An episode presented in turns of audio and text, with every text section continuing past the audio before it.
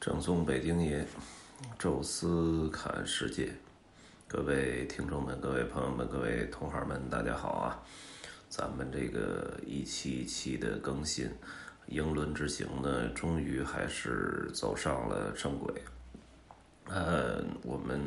争取啊，在未来的这些天内啊，能够一天一更的啊，把这个英伦之行呢，把它整体说完。那么这一期呢，大家看题目啊，就知道是呃聊我们这个团的司机。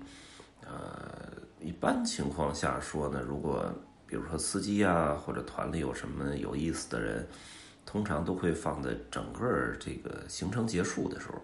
以总结的形式吧，来说一说这个遇到的什么有意思的人啊，或者有意思的事儿。但是咱们这次呢，有点特殊。啊，把这个司机先生的出场时间大大向前提前了。啊，在前面刚预热两期之后，这个其中一个重要的男配角就登场了。啊，就是这个司机。呃，为什么要给放的比较靠前的期数呢？其实就是因为在后边我们要聊到的一些期当中。呃，他可能会频繁的出现他的身影，呃，所以最好的情况下，我觉得还是先把这哥们儿先聊一聊。那毕竟整个这个行程已经结束了，我对他的印象呢还是挺深刻的。呃，咱们名字叫老司机理查，老司机就不说了，这哥们儿呢，呃，一直没说自己真实年龄啊，一直强调自己是二十一岁。啊，但是我因为我跟他聊过有关二战的事儿，呃，那么他说他父亲其实曾经在就是驻印的这个英军当中服役，呃，然后还参加过跟日本的缅甸战争，所以如果从这个岁数推论的话，这哥们儿哪怕是家里的最小的一个孩子。应该也是在五十年代出生的，那么算到现在应该也有六十岁了，啊，但是呢，他的心态还是挺年轻，而且体力也都很好，长途开车呢三五个小时不在话下，也不需要什么休息，而且听的音乐呢也都是 rock and roll 啊那种摇滚乐，所以呢说是一个心态的心态上的年轻人，还真说得过去。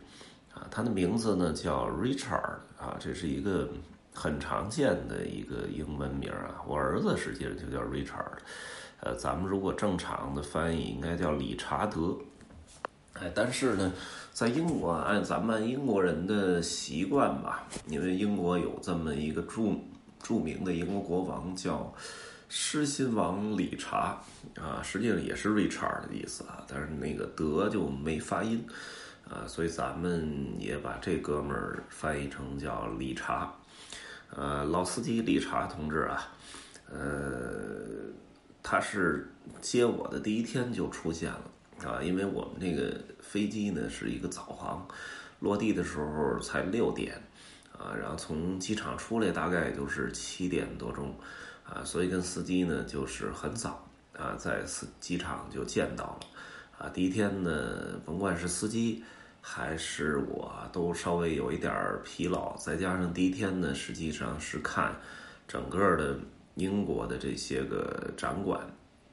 啊，伦敦的这些个著名的景点什么白金汉宫啊，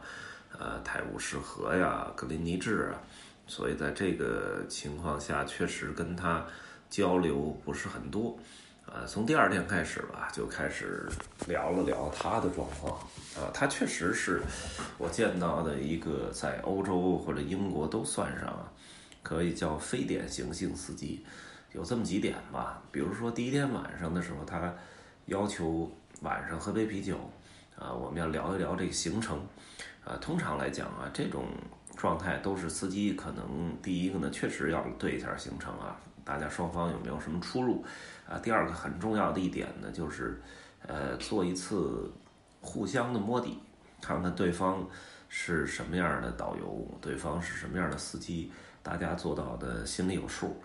哎，如果是比较年轻的、比较稚嫩的导游呢，这边就可以偷点懒儿；啊，这个不用跟他那个太太多说什么了。然后有的时候甚至有些坏一点司机还会欺负一下年轻导游。如果这边是一个刚刚做这个司机啊，有些导游也会这个私下里的多加一点东西啊，司机反正也不认路啊，反正是一个交火的过程啊。那么第三个一般是司机会呃去有意识的问一问未来的这段行程当中他有什么钱可以挣。啊，比如说到这个西欧就就比较比较明显了哈，咱们这团有多少个自费啊？还有什么可以我还可以持续挣钱的？或者说整个这个团最后我预期能挣到多少？这个是司机最关心的。呃，所以有时候这个导游说第一天就我跟游客收自费，也没办法啊，因为他要用这个这个数量。包括钱的预期来跟司机交火，啊，那么所以有时候游客啊，包括大家有听这个音频的游客，不是导游同行，其实你也应该理解一下导游啊，因为有时候导游确实第一天可能从你身上收钱，或者说跟你张这个嘴，你会多多少少有一点心里不适，但其实有时候他不是为了自己，而是为了整个这个行程能够走得更通顺。一般来讲，对一个这个老外司机，如果第一天就把这些事儿谈妥的话，他后边的车型是非常舒服的。呃，如果第一天在这上互相之间不满意，交火比较大的话，那么后面呃可能司机也会人为的给你制造出很多的障碍。但是这司机呢，跟我喝了喝酒，就特别认真的把这整个行程捋了一遍。包括先去哪儿后去哪儿，他也提出了一些他的意见哈，说去这儿的，呃，从这儿走到这儿是不不太科学的啊，应该这么走。呃，确实有的时候呢，那个旅行社嘛，就是把这些景点罗列进去，他有时候也不太管顺序。啊，有些比较新的导游呢，他对这个路程啊、前后距离也不太认识，不太深刻，呃，所以有时候就宁可死板的按照这个行程走。但是如果两边呢，司机导游都对这个地方比较熟悉的话，有时候会，呃，把这个行程调整的更合理。我跟这司机聊了半天，也说的是这事儿，然后他就说的，就唯一他就说的，就最后一天回到伦敦的时候会换一个，呃，换一个另外的一个司机是他的同事，啊，他们会有一个交接，所以最后一天伦敦的一日游不是他。然后我就跟他说，其实我最后一天没什么事儿。啊，那个我就只需要你这个司机把整个这个团给送到伦敦的市中心，然后就结束了啊。因为我们最后一天安排的是自由活动，大家在那个 Selfridge 那百货那块儿，呃，一逛啊，然后有的愿意买东西就可以一直买，哎，如果有的愿意去博物馆的，愿意去什么别的地方，您就自己去啊。实际上是对伦敦的一个自行的了解。啊，所以我说我也不需要车再送回去，啊，因为大家回去的时间不一，哎，那么我们有些人愿意坐那火车、地铁回去，有一些人坐坐船回到附近，有些可能骑着摩拜就回去了，呃，所以这个我说你就其实不需要你做太多，但是他说没办法，因为他的工作时间到了啊，而且排班也也已经排完了，啊，他就说，哎呀，说你看我这个。呃，最累最苦的活儿都是我干。回到伦敦了，最后一天啥事儿没有，连行李都不用搬了，接我换人了啊！然后他就当时说了一个特别有意思的口头语，叫 “It's life” 啊，就这这就是生活。呃，当时我也没太注意啊，就后来发现在团里边，他天天都在说这句话，“It's life” 啊，就是这就是生活，就是当你遇到不顺心的、无奈的或者比较。呃，让你出乎意料的事儿的时候，他都会说这句话，就是 life，包括什么交通堵塞呀，包括这个路面施工啊，包括有的时候有点儿这个拖延呢，呃，无论说到什么的时候，他都会跟这么一句口头语。哎，我觉得这也挺好啊，平复自己的心态。呃，另外一个呢，我觉得他比较特殊的一点吧，就是这哥们儿从来没开过 GPS。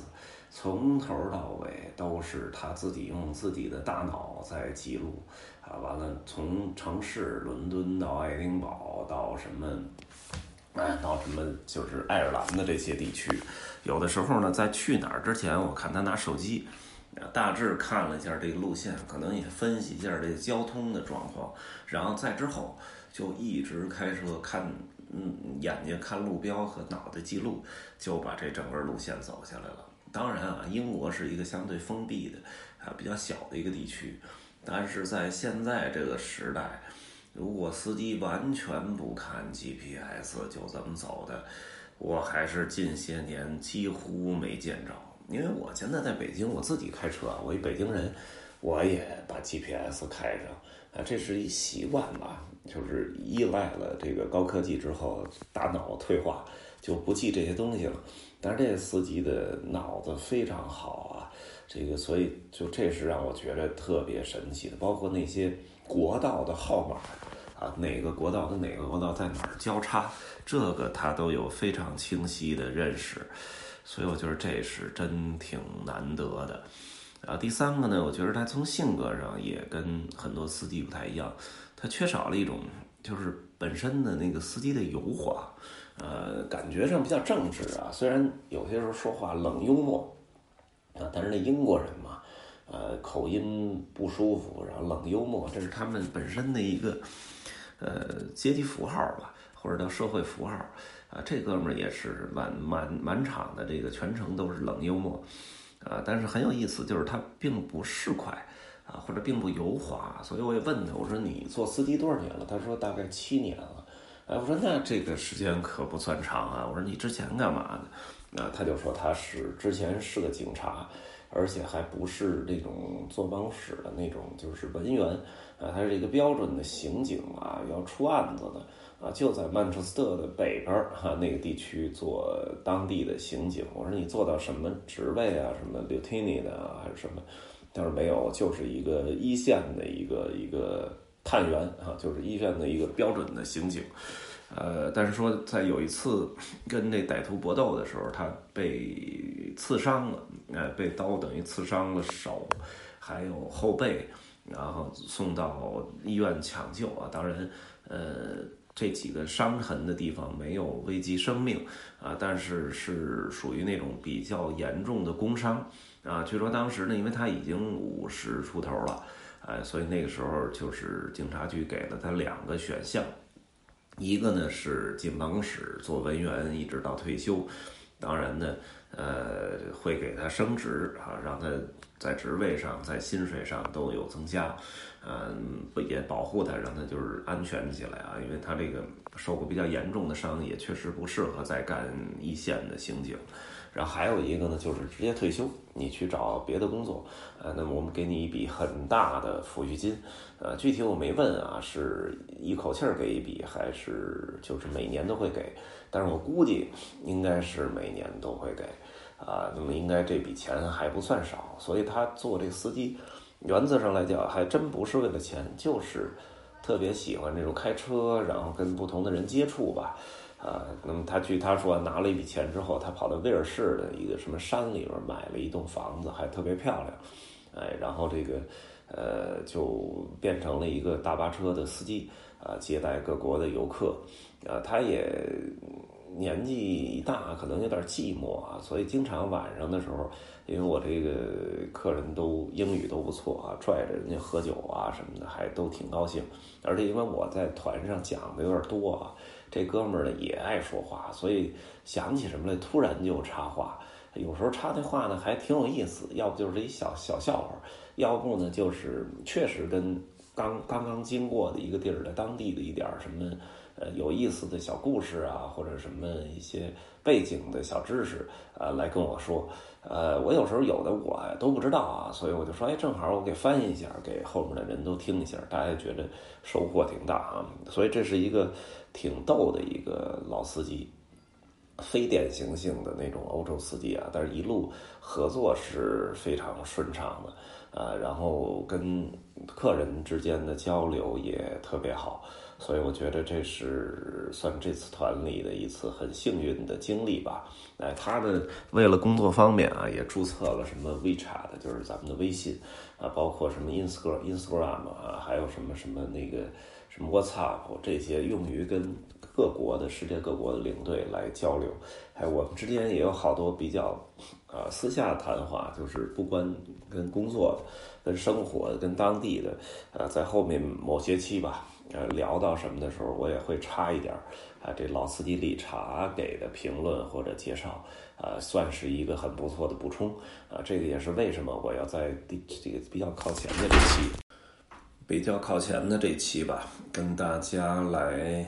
呃介绍一下这位同志哈。好了，这期老司机理查就先跟大家聊到这儿吧，呃，然后咱们下一期